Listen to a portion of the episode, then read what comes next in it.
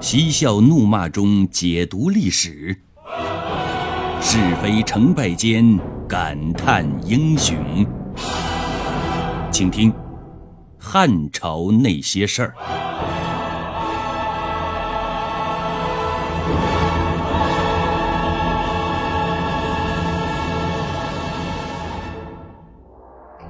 萧望之的平原报告引起了汉元帝的高度重视，他马上就召开了一次听证会，就这件事进行公议。听说要开听证会，洪公和石显一下子成了最忙的人了，他们恨不得有分身术，因为要挨家挨户的到参会代表那儿去做工作。他们的努力也没白费，在他们的恩威并施之下，听证会开始之后就成一边倒的趋势。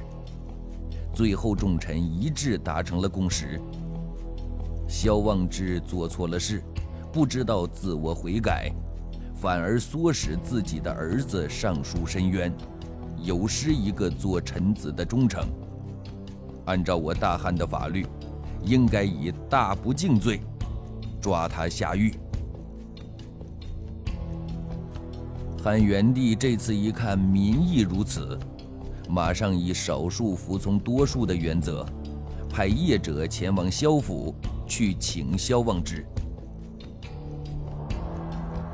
洪公和石显也不是闲着的主，就在这个节骨眼上，当着汉元帝的面一阵交头接耳，并且很快达成了共识。不成功则成仁，把萧望之往死里整。接下来两个人马上进行了分工合作，石显负责去萧府逼宫，而洪公则留在汉元帝身边望风。于是乎，石显冠冕堂皇地以保卫业者为名，带领宫廷禁卫军，把萧府围了个水泄不通。萧望之一看，不仅是悲从中来，凄然感叹：“生有何欢，死有何惧？如今这般场面，还不如死了痛快。”萧望之的妻子一看，苦口婆心地劝着：“忍一时风平浪静，退一步海阔天空。老爷呀！”你不必跟他们一般见识。正所谓，对夏虫不足以喻兵，对妇人不足以论证。萧望之对妻子的妇人之言也是置若罔闻。就在他拿不定主意的节骨眼上，他的学生朱云出现了。危难时刻见真情，萧望之就问他。生我所欲也，死亦我所欲也，如之奈何？意思啊，我现在想活着，又想去死，不知道该怎么办。朱云是一个地地道道的鲁人，性情刚烈，注重气节。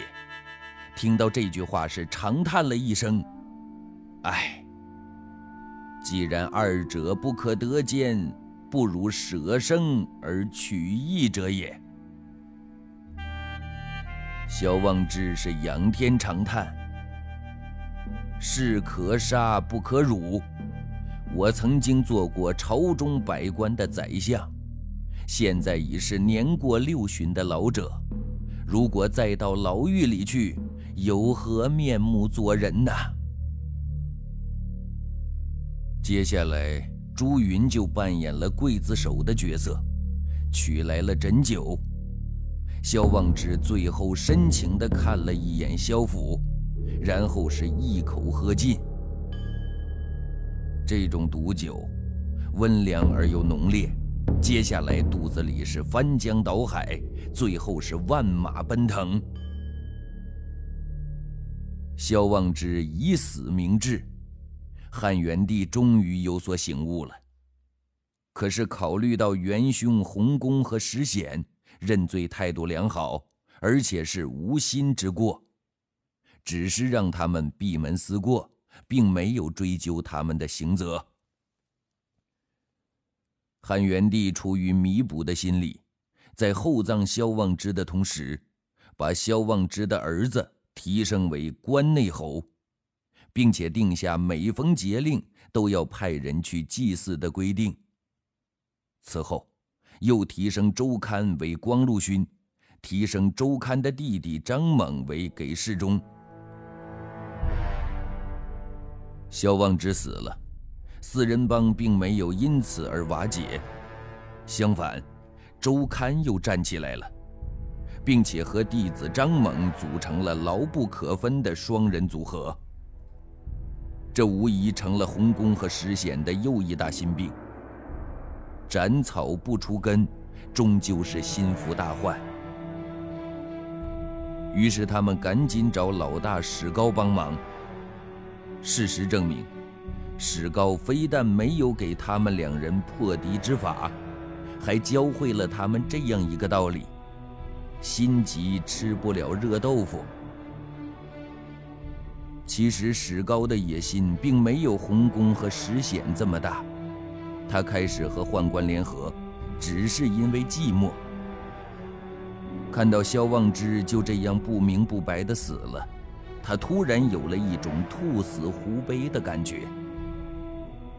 他并不想把儒学派彻底的赶尽杀绝，他是聪明人，自然知道，如果真的灭了儒学派，以洪公和石显的野心，下一个目标就是他了。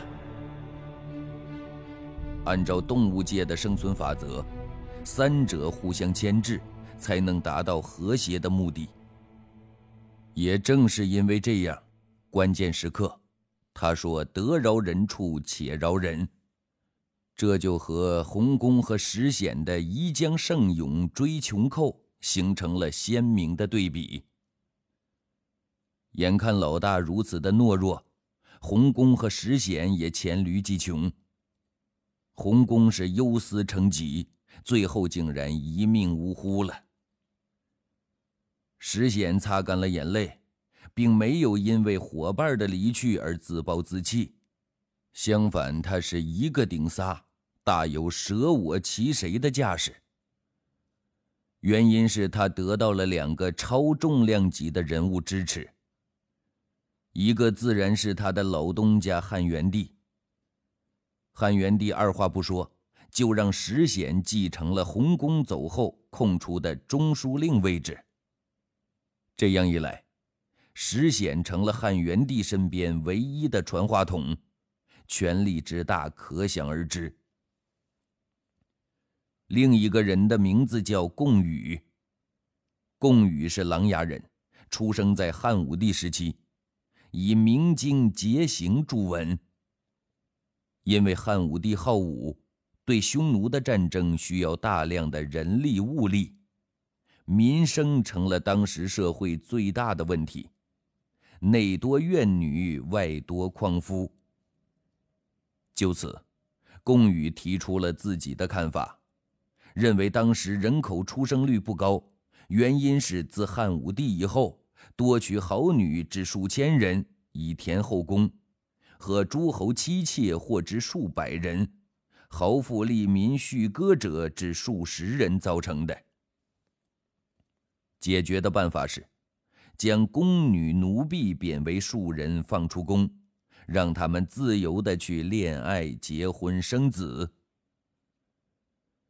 应该说，贡禹是自由恋爱和一夫一妻制的先行者。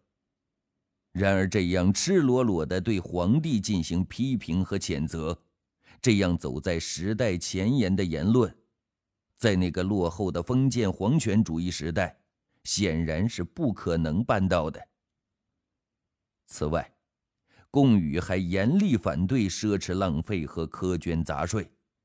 也正是因为这样，贡禹在汉武帝时期并没有得到重用，其仕途状态是庶人一个。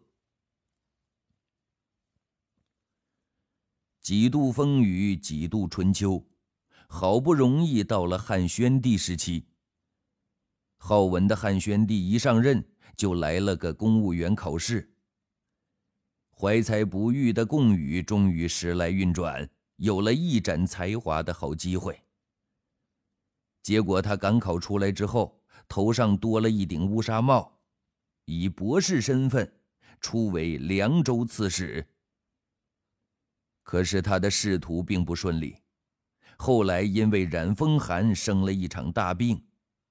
这场病除了伤及贡宇的身体之外，也让他伤了心，因此丢了官。贡宇不灰心不气馁，在数年一度的公务员考试中再一次金榜题名，被认为河内令。后来因为一点小过失，又丢了官了。如此三番的一折腾，终于等到汉宣帝死了。贡禹也老了，年轻的汉元帝上任了。这位从小就耳濡目染的君主一上任就重用儒生，贡禹和王吉成了他眼中的卧龙凤雏。汉元帝双双给他们下了聘书，希望他们到朝中任职，为国家的繁荣建设贡献一份力量。王吉也是琅琊人，和贡禹因为是同乡，情谊相投，是为莫逆之交，而仕途也极为相似，极其己落。他从小喜欢儒学，因为才华出众，小小年纪就当了九品芝麻官，云阳县令。后来，他被汉昭帝以贤良之名派到昌邑王刘贺手下当中尉。刘贺贪酒好色，喜欢游猎，不问政事，致使百姓怨声载道。王吉恪守良臣的本职，极力进谏，都没有被采纳。汉昭帝死了之后，大将军霍光执政，刘贺阴差阳错的被迎立为皇帝。王吉再一次上书规劝刘贺要敬重大臣，勤于国政。但依然被刘贺当作耳边风。果然，刘贺在位仅二十七天，就因淫乱而被废黜。因为昌邑王时，臣僚大多呢都受株连或者下狱，只有王吉和郎中令公遂因为屡次进谏，免得一死。汉宣帝时。王吉在考试当中被认为博士谏大夫。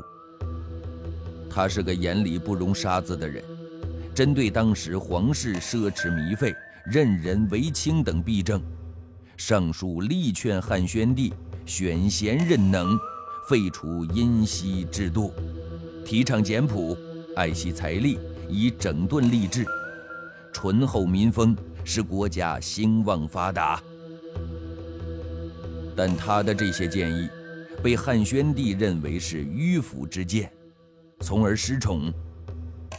心灰意冷的王吉主动炒了汉宣帝的鱿鱼，辞职还乡了。王吉为官十分的清廉，据说他在长安游学的时候，曾有一段佳话：邻家的大枣树的枝叶垂到王吉家的院子里。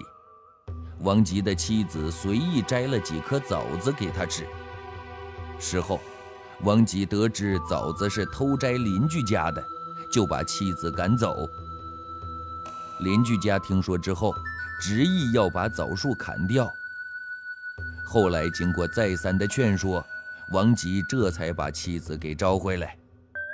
因此，当时流传着“东家有树，亡羊复去”。